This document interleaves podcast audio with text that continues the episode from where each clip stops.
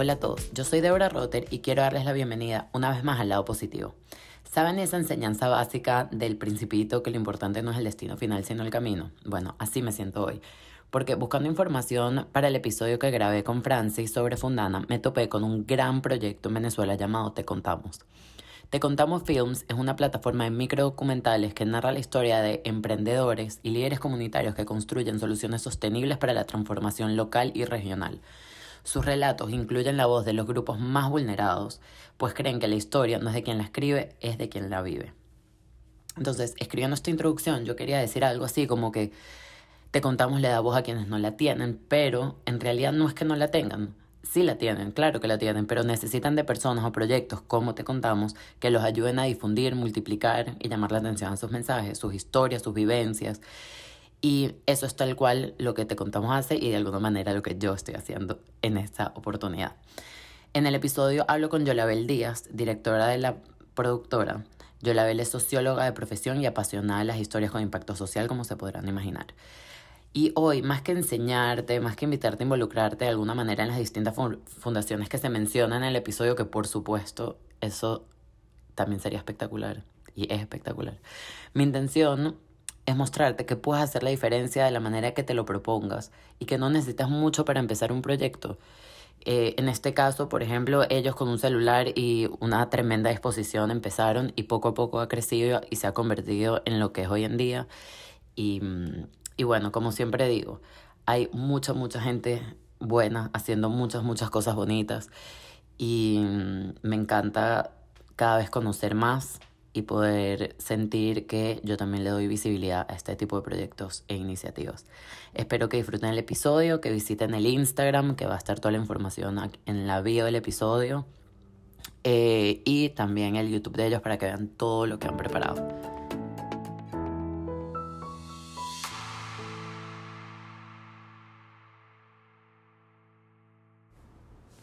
No es mentira cuando dicen que los detalles hacen la diferencia, sobre todo si esos detalles son ejecutados a la perfección, con creatividad, profesionalismo y el mejor estilo.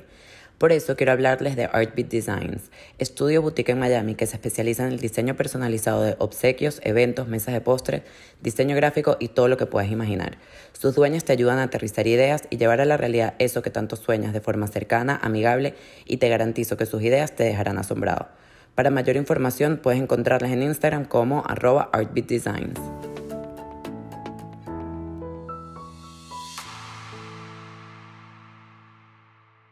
Hola Yolabel, muchísimas gracias por acompañarme hoy. Estoy tan emocionada como te decía antes de empezar a grabar. Mil gracias.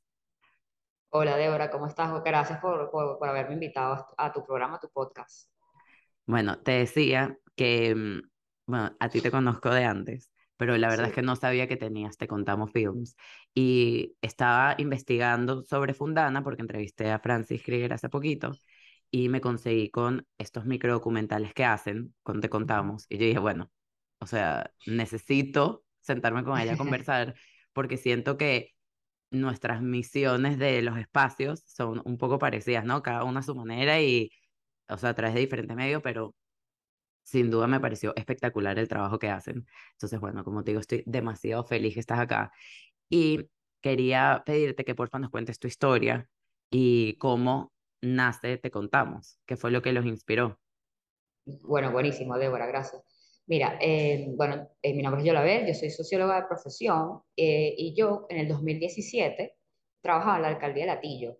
Eh, y en ese momento, en el 2017, era un momento súper como dramático de Venezuela. Yo creo que a nadie se le olvida el 2017, porque era polarización política, eran marchas y contramarchas, eran gases lacrimógenos por todos lados. Y sumado a todo eso, estaba todo el tema de que tienes que hacer cola por todo, sobre todo por la comida, ¿no?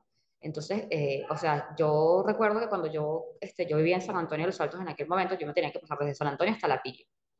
Y yo me acuerdo que cuando yo llegaba, por ejemplo, a Plaza Venezuela, que era el lugar donde tenía que agarrar la camionetica para mi casa, ahí sentía sobre todo como demasiado la desesperanza de la gente es que estaba muy, o sea, muy afligida y muy afectada por todo lo que estaba pasando en el país. Este, pero yo también veía del otro lado a, a, bueno, por ejemplo, la gente que trabaja en la alcaldía de Latillo, y yo siempre trabajo en el mundo de las ONGs, yo tengo como 15 años trabajando en ONGs, y yo sabía que toda la gente que trabaja en las ONGs para personas con eh, situaciones vulnerables, más bien ante estas adversidades que estaban, le echaban más pichón. O sea, era como impresionante que no era como que te decían, no lo puedo hacer porque la situación en Venezuela, la crisis está haciendo que no lo pueda lograr. Era como que al revés, era como que, como estoy en crisis, lo hago más todavía. Y a mí esa voluntad, este, que era como inquebrantable, me, me pareció demasiado inspiradora y además me frustraba mucho ver la otra cara, que era la cara de la desesperanza, de que todo estaba mal, de que todo estaba mal, de que el país estaba mal. Entonces, como que en ese momento de frustración yo decía, conchale, pero ¿por qué las noticias no están pasando a toda la gente que sí está haciendo cosas buenas en las comunidades vulnerables en esta época de crisis? Eso es demasiado valioso. Y, y, me llegaba como ese pensamiento totalmente en la cabeza siempre, hasta que un día dije como que, bueno, pero ¿por qué estas historias no las cuento yo? Y entonces en ese momento dije como que sí, las pudiese contar yo, yo conozco a la gente, conozco a las ONGs, ese es mi mundo, lo que, lo, lo que tengo que buscar es eh, cómo hacerlo, ¿no? Y a mí siempre me llamó mucho la atención el tema de, como de los documentales, el tema de, el tema de documentar, pero de forma en video. Este, y yo decía, bueno, nada, esto lo puedo hacer yo, eh, estás llevando como una cámara, haciendo unas entrevistas y conectando un poco a, a, las ONGs y a los emprendedores sociales, este, entrevistándolos para que ellos nos digan, bueno, cómo es el trabajo efectivamente con las comunidades cuando se trabaja en conjunto, digamos, el problema, pero siempre con una solución, ¿no? Entonces, eh, cuando yo me empecé a hacer como todas estas preguntas, eh, nace Te Contamos. Entonces, Te Contamos nace como una productora con un fin social eh, para hacer microdocumentales que muestren cómo los emprendedores sociales, cómo las ONGs se conectan con la comunidad y van del problema a la solución. Entonces, Te Contamos es como, la misión de Te Contamos es este, plasmar en un documental cuál es el problema que tiene la comunidad contado por la misma comunidad, las voces, o sea, como las voces que son afectadas, este, pero entonces después metemos a la ONG y buscamos, o sea, y vemos cómo, todo esto, cómo toda esta lucha, todo ese estudio, todo ese emprendimiento, toda esa capacidad que tienen los emprendedores y las ONG, este, se ponen al servicio con la comunidad y de mano con la comunidad además, y ver, y terminan este, solucionando este, cualquier tipo de problemas cuando trabajan en conjunto. Esa fue como nuestra inspiración y, bueno, la, nos fuimos a una comunidad, me acuerdo, en La Vega, que en este caso fue con Alimenta la Solidaridad, que fue el primer, el primer piloto que hicimos. Y, y bueno, ahí, ahí, hicimos como una primera prueba eh, que terminó siendo como, sí, como, un, como un piloto. Este, y después de eso eh, nos fuimos con Construyendo Futuros ya un poco más pulidos, más organizados. Y bueno, y grabamos toda una historia de, de cómo Construyendo Futuros en los Valles del Tuy estaba sembrando capacidades en mujeres de las comunidades para que ellas fueran, fueran emprendedoras en el, en el, en el área textil. Eh, bueno, lanzamos eso, digamos que como que yo todos mis contactos que tenía por, por haber trabajado tanto tiempo en ONGs, eh, lo, lo, lanzamos en Instagram, lo lanzamos por correo, lo lanzamos por varios lugares y a la gente le encantó, le, le fascinó la idea de que, de que alguien externo pudiese traducir todo el trabajo que ellos hacen, pero de manera positiva. Y así fue como que nació, te contamos, en el 2017. No, es espectacular lo que hacen. Además que son micro, la mayoría son micro documentales, creo que también tienen como una especie de serie, ¿no? De, de como diferentes episodios, pero casi todos son micro documentales. Y algo que me, bueno, primero que a mí me fascina, que no se queda en el problema, sino que también se muestra solución, siempre lo digo, siempre, como que no te, no te quedes en la queja, ¿no? Exacto. Eso me fascina, pero además, tiene tanto corazón. O sea, por supuesto que, porque hay veces que es difícil comunicarlo, ¿Entiendes? O sea, hay veces que, que no es tan fácil llegarle al corazón a la gente o no sé. Y de verdad que cada minuto de las grabaciones llegan al corazón. Mira, yo me, me, me, fascina investigar antes, porque además yo como que me apasiono, ¿entiendes? O sea, veo lo que haces y me, y me apasiona y quiero ver y tal. okay. El otro día estaba, estaba sentada al costado de mi cama viendo diferentes documentales, o sea, microdocumentales que tienen en YouTube. Y una de mis hijas, que tiene siete años, se sentó al lado mío y, y, empezó a verlo conmigo, ¿no? Era uno justamente Construyendo Futuros, el programa de Alimentex. eh, y se sienta conmigo, ¿no? Entonces, claro, ella empieza a ver todo esto y es como que muestra la realidad, pero sin amarillismo. ¿Entiendes? Y lo muestra sin como morbo, o sea, así lo, lo, lo muestra como lo que es. ¿Entiendes? Que obviamente hay muchas cosas que mejorar, pero también hay mucho amor que sí. obviamente hay, sabes, hay mucha tristeza, pero también hay mucha disposición. Y ella, que en verdad es chiquita, o sea, no es tan chiquita, pero es chiquita, pudo conectar con eso, ¿entiendes? Tipo, ay, wow, qué lindo. Entonces, claro, primero me hacía preguntas que, o sea, me, un poco básicas, a mi, a mi parecer. Pero okay. ay, wow, qué chévere que las mamás les preparan comida a los niños. Y todas. Yo quisiera que todas las mamás, ¿sabes? De mis amigos nos prepararan comida. ¿Sabes? Como que conecta con eso y entonces se entera de una realidad, pero como que también con la visión 360 y también le siembra el gusanito de que tú puedes hacerlo. ¿Entiendes? Que no, no solo te tienes que quejar. Y de verdad que me, me fascina. Entonces, bueno, quería contar esa, ese Esa anécdota. Sí. Qué buen, qué buen feedback. Además que sí, Débora, nosotros partimos mucho como del respeto. Entonces, claro, nosotros cuando vamos, eh, por supuesto que necesitamos entender cuál es el problema y saber cuál es el problema, eh, pero lo que más nos interesa es cómo salir del problema. Entonces, siempre cuando nosotros abordamos a, alguien en la comunidad, este, siempre es mucho como desde el respeto. y, siempre intentamos hacer preguntas que, que, después que ellos nos cuentan el problema, este, nos intenten decir como que qué sueñan ellos, qué comunidad ven, qué comunidad sueñan, qué buscan para mejorar. Y cuando empezamos a hacer ese, ese tipo de preguntas, se van abriendo como unas ventanitas, como unas puerticas, que, que, después es lo que nos permite como construir un discurso mucho más grande y que, que, pueda emocionar a la gente eh, y, que, y que entiendan que, que, que no es romantizar, sino que es emocionar para generar luego un impacto. Correcto. Y una pregunta, porque yo siento que muchas veces uno llega a, o sea, y creo que le pasa también a ONGs, incluso trabajos individuales, que uno cree que sabe lo que la gente necesita, ¿verdad? O a lo mejor ustedes empezaron con una idea y me imagino que ha ido cambiando con el transcurso del tiempo. ¿Qué crees? O sea, ¿qué has aprendido en estos años? O, qué es lo que más te ha sorprendido desde que empezaste el proceso? Eh, bueno, mira, hay como varias cosas, ¿no? Eh, lo primero es que nosotros empezamos, eh, o sea, como te digo, yo soy socióloga de profesión, no, no soy comunicadora ni, ni, entendía de temas de producción. y este, Anthony, que es uno de mis camarógrafos que ha estado conmigo más, más tiempo, nosotros empezamos primero con un celular y ese celular este, tenía un adaptador o un micrófono balita. Nosotros grabábamos con la grabadora del celular, por ejemplo. Y teníamos una cámara súper sencilla. Y bueno, y en el camino nos fuimos encontrando como con gente que nos fue alimentando. Y bueno, y entendimos en, temas técnicos este, que la cámara tiene que ser mejor, que tienes que tener una microfonía adecuada, que tienes que tener unos audífonos para monitorear el audio. Entonces, bueno, en estos cinco años ha sido como una curva de aprendizaje súper chévere que empezamos como desde el equipo con lo más mínimo hasta poder hacer como documentales mucho más profesionales a niveles técnicos, ¿no? Eh, otra cosa lo que hemos aprendido es como, yo creo que, que, la capacidad que tienen nuestros profesionales acá en Venezuela, a pesar de, de bueno, de la gran migración que ha, que ha, habido, es increíble el nivel de compromiso, el nivel de capacidad técnica, el nivel organizativo que, que pueden tener, el nivel de construir algo como casi que de la nada y hacerlo crecer este, o sea, a mí eso me llena mucho como de orgullo y de, y de inspiración, porque, porque ellos para mí son héroes y ellos son los que me inspiran a salir a grabar, la verdad. Contar con sus historias y ver toda la voluntad que le ponen día a día. Y siento que también cuando ellos ven estos, estos microdocumentales, o sea, por ejemplo, el equipo, el equipo de cualquier ONG, eh, ellos, ellos se sienten como, me imagino que refrescados, que se sienten como reconocidos de, de, que, claro, ellos están ahí todos los días, todos los días, todos los días al pie del cañón y cuando ven dicen, bueno, esto tiene, esto impacto. Eh, también hemos visto de, la, de parte como de, digamos, de las comunidades, yo siento que te contamos, es una ventana también como de expresión, como de sanación, cuando tú puedes, logras expresar tu, como tus dolencias, pues.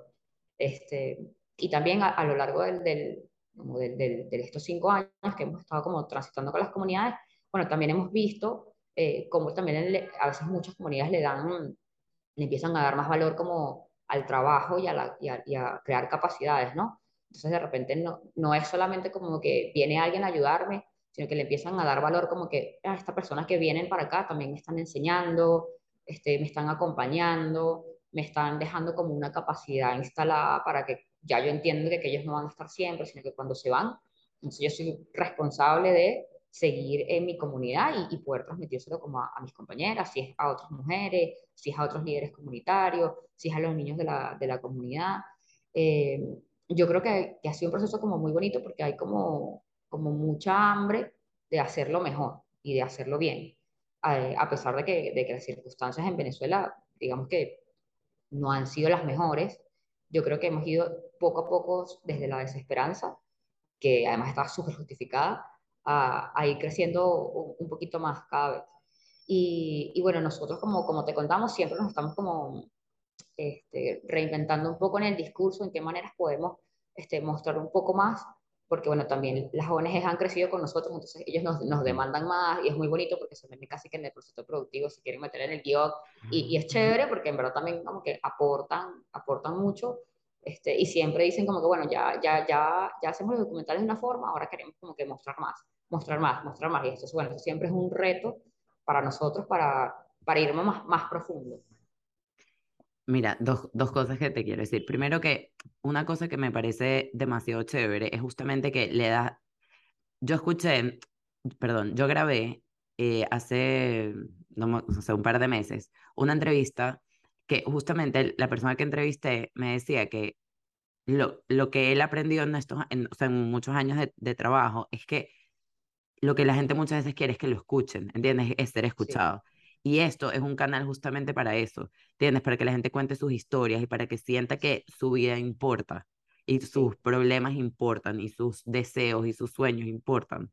Y es un canal bellísimo justamente para, para, ¿sabes? Para que la gente se pueda sentir así.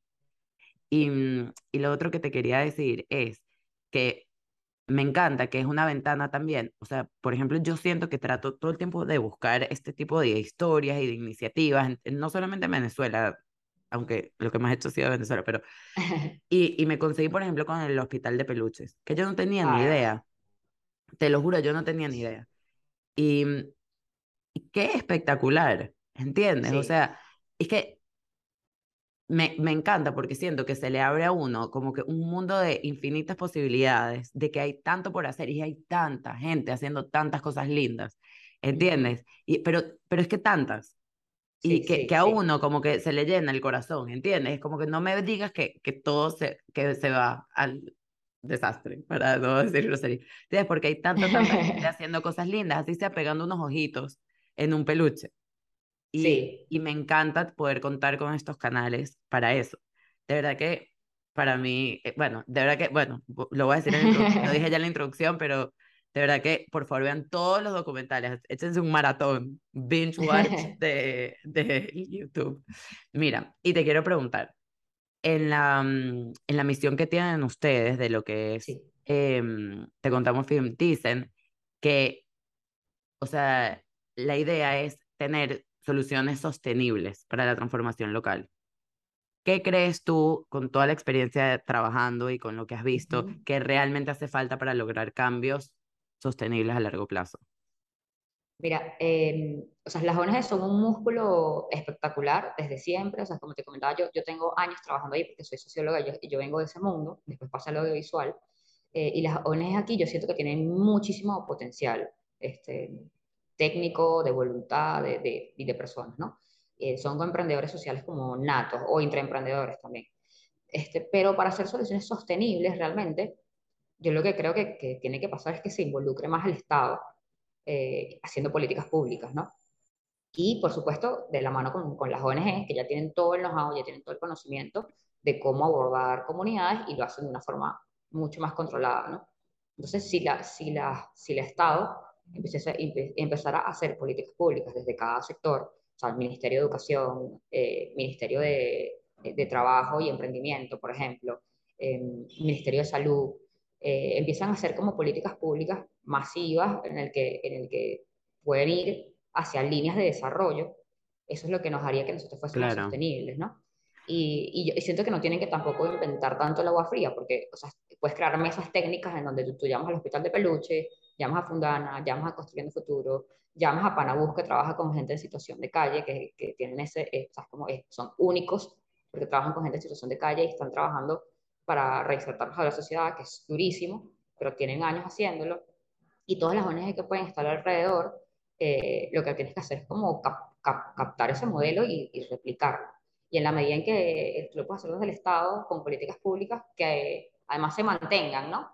Este, claro, eso es lo que haría sostenible todo. claro, pero llevándolo a la realidad, no quiero yo ser la, la, o sea, por lo menos en Venezuela yo siento que falta mucho para que eso suceda. sí, ¿Tú crees que hay una opción B?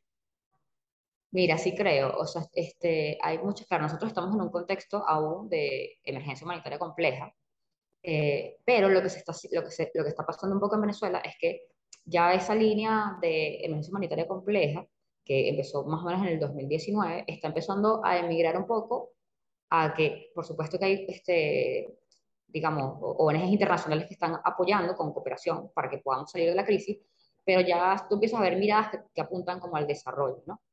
Entonces, por ejemplo, yo creo que si, si empezamos a juntar voluntades desde distintas ONG con miradas al desarrollo, más allá de atender como la emergencia puntual que pueda haber, bueno, sí se pueden ir generando como soluciones que sean más sostenibles en el tiempo, porque al, al tú meterle la mirada de desarrollo, eh, bueno, empiezas a ver que, por ejemplo, eh, tienes una fundana que lo entiende muy bien y que tiene todas las aristas. Entonces, este, tú en Fundana ves programas que tienen que ver con capacidades económicas para las mujeres, pero tienes como programas de, también que pueden ver con nutrición para los niños, tienes programas que tienen que ver con apoyo psicosocial, porque si tú no estás bien, tu bienestar físico y mental, no puedes hacer nada. Tienes todo un programa que también trabaja con la comunidad en su conjunto. Este, y esas miradas son las que te van ayudando como a generar eh, desarrollo. Entonces, yo creo que, que nosotros, a, a, pesar de la crisis, este sacudón que hemos tenido, que nos ha llevado como de la línea base para abajo, este, bueno, también ha sido una oportunidad como de reinventarnos, ¿no? Entonces es como que, bueno, ahora vamos a hacer las cosas, pero vamos a hacerlas bien. Claro. Ok. Y mmm, para ir cerrando, te quiero preguntar, ¿a una anécdota o un momento en el que hayas dicho, wow, de verdad, todo el trabajo que hemos hecho vale la pena nada más por este momento? Pero mira, tengo una anécdota reciente que nos pasó en una campaña de, para, para Construyendo Futuros, este, que ellos querían lanzar una campaña, como su primera campaña masiva de lo que ellos están haciendo en educación y en alimentación. Y, y bueno, y con unos asesores creamos una campaña este, que tenía que ver con eh, un cuento que escribió un niño de una de las escuelas de Construyendo Futuros. Él escribió un cuento en el que era la guerra de la ignorancia versus la educación, ¿no? Entonces el niño dibujó, creó e ilustró un, un cuento en el que la ignorancia era como el enemigo, el enemigo de la escuela, entonces hacía que los niños no pudiesen estudiar y que no se sintieran bien, pero después llegaba como un ejército de personas vestidas de azules, que en este caso es el color de, de Construyendo Futuro, eh, que trabajan en la educación en las escuelas públicas, y ellos sal, salvaban a los niños y a la escuela de la ignorancia, ¿no? Entonces, a partir de este, de este, de este, de este cuento, que además está muy bien ilustrado por el niño que lo hizo, eh, creamos una campaña. Entonces en la campaña lo que, lo que se nos ocurrió fue grabar a el hermano menor de ese niño, porque ya el niño ya creció, ya es un niño que está en el liceo, este, grabamos al hermano menor del, del, del niño, este, que se llama Alonso, y entonces hicimos eh, la campaña en la que el niño eh, está en un pupitre sentado y él va narrando como toda la historia que, que su hermano escribió. Y nosotros hicimos unas animaciones eh, para poder contrastar lo que Alonso estaba escribiendo en el papel con unas animaciones para que fuese atractivo a, al público. Y bueno, una de las cosas, por ejemplo, que nos pasó con Alonso es que Alonso vive en un sector súper rural, por el Atillo, después de la Lagunita, que no te lo crees, o sea, después de la Lagunita hay un sector súper, súper, súper rural, eh, donde los padres tienen problemas de alfabetización, por ende los niños también. Eh, pero Alonso, eh, cuando lo estábamos entrevistando y nosotros estábamos súper metidos con el, con el niño, porque en verdad es pequeño, está como en segundo grado, para que le hiciera la para que él este, como que dijera bien el cuento y las líneas que tenía que decir en la narración, resulta que Alonso de repente nos dice que, cuando, que lo que quiere hacer es ser actor. Y nosotros fue como, wow. Entonces, ¿sabes? Nosotros como que, bueno, este es tu primer, este es tu primer trabajo como actor. Claro. Eh, entonces, bueno, hicimos un, fue muy cucho, hicimos una campaña súper bonita con Alonso, que imagínate un niño que quiere ser actor, que ya lo sabe en segundo grado, pero que está en una escuela súper rural, o sea, donde este, la gente casi que no sabe ni leer ni escribir, y él tuvo como esta oportunidad. Esas son esas otras ventanas que te abren en el que tú dices como que, wow, qué, qué, qué bonito que yo puedo, o sea, que yo le puedo sembrar esto a este niño en este momento. Eh, y bueno, el, el, niño luego fue invitado a ver, a ver la campaña de Construyendo, él estuvo, él estuvo allí. Yo creo que para ese niño, por ejemplo, por efecto rebote, eh, algo, algo creció ahí para él. Eh, y bueno, sus papás lloraron demasiado cuando vieron el video de la campaña, tampoco se lo podían creer. Eh, y bueno, son, son tres niños, es, es, una familia de tres hermanitos, que bueno, que ellos hoy en día eh, que tuvieron como el mérito de excelencia educativa porque son unos chamos como muy estudiosos. Y, bueno, esto ha sido muy bonito, ¿no? O sea, como que conectar como con la gente en otros espacios. Eh, hay otra anécdota que también te puedo contar, que, que creo que fue, ha sido como uno de los trabajos más, como que más me han sacudido, porque siento que no es mucho como, como lo que yo me suelo desenvolver, es que eh, nos contrató una fundación que se llama Funda Kenneth, que si la pueden seguir, este, sería genial. Ellos trabajan con niños que tienen cáncer. Eh, entonces, el, el, papá el que, nos, que nos contrató, Alfonso, él nos contrató para que contáramos la, la, institucional de Funda Kenneth, porque su hijo, que se llama Kenneth Brand, eh, había tenido cáncer estando en cuarto o quinto año, y el chamo cuando descubrió su enfermedad, este, quiso ayudar a todo el mundo, quiso ser un ejemplo, tuvo una actitud maravillosa, nunca se decayó. Él fundó esta fundación este, para personas que tuviesen cáncer como él. Eh, lamentablemente Kenneth eh, murió luego de los años y, y, su papá se quedó como al cargo de la fundación con, con la familia. Y fue una experiencia muy bonita porque fue muy inspirador poder tomar archivos de Kenneth que ya no está, que ya no está con nosotros y, poder honrar, honrarlo y sentir, nosotros que no lo conocimos, sentir en verdad esa magia que el chamo que tenía y ver su legado, que, que es, es, Funda Kenneth, y, y, bueno, poder ayudar a otros niños que también están, en, están ahorita, bueno, recibiendo quimioterapia, porque también es como una realidad y fue bastante sensible. Eh, pero bueno, si pueden apoyar a, a, Funda Kenneth, que siempre están apoyando a la gente con los tratamientos de los, de los niños que tienen cáncer, eh, también fue como una experiencia conmovedora y como fuerte también. Qué bello, de verdad que es una responsabilidad de todos poder, o sea, no solo ayudar, sino dar a conocer estas historias, ¿entiendes? Porque, o sea, si, si tú me lo cuentas, yo no la conozco. ¿Entiendes lo que quiero decir? Como que sí. tenemos que, estas son las cosas que yo siento que tenemos que volver virales. O sea, exactamente, este tipo exactamente. de historias y este tipo de cosas. Mira, Yolei, para cerrar, un mensaje final que nos puedes dejar a todos los que tal vez no trabajamos en, en ONGs o que no trabajamos, ¿sabes? Directamente con, no sé, con instituciones o que, que ayudan a los demás. No sé, tal vez es una lección que tú has aprendido con el tiempo o no sé, ¿qué nos, qué nos puedes decir?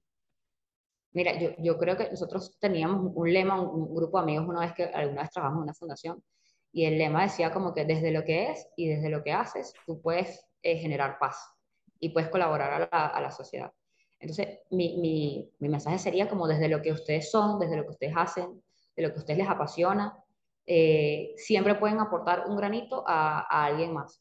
Eh, sea pequeño o sea grande, no necesitamos todos ser, este, digamos, eh, capacitados en las ciencias sociales, pero desde lo que eres y de de, desde lo que tú haces, desde lo que eres y lo que haces con pasión, tú puedes aportar a, a que otras, la sociedad esté mejor. Si tienes el foco, ¿no? Si tienes la, la como la voluntad de decir, bueno, ¿qué puedo yo este, aportar desde, desde mi espacio, con lo que soy y lo que hago?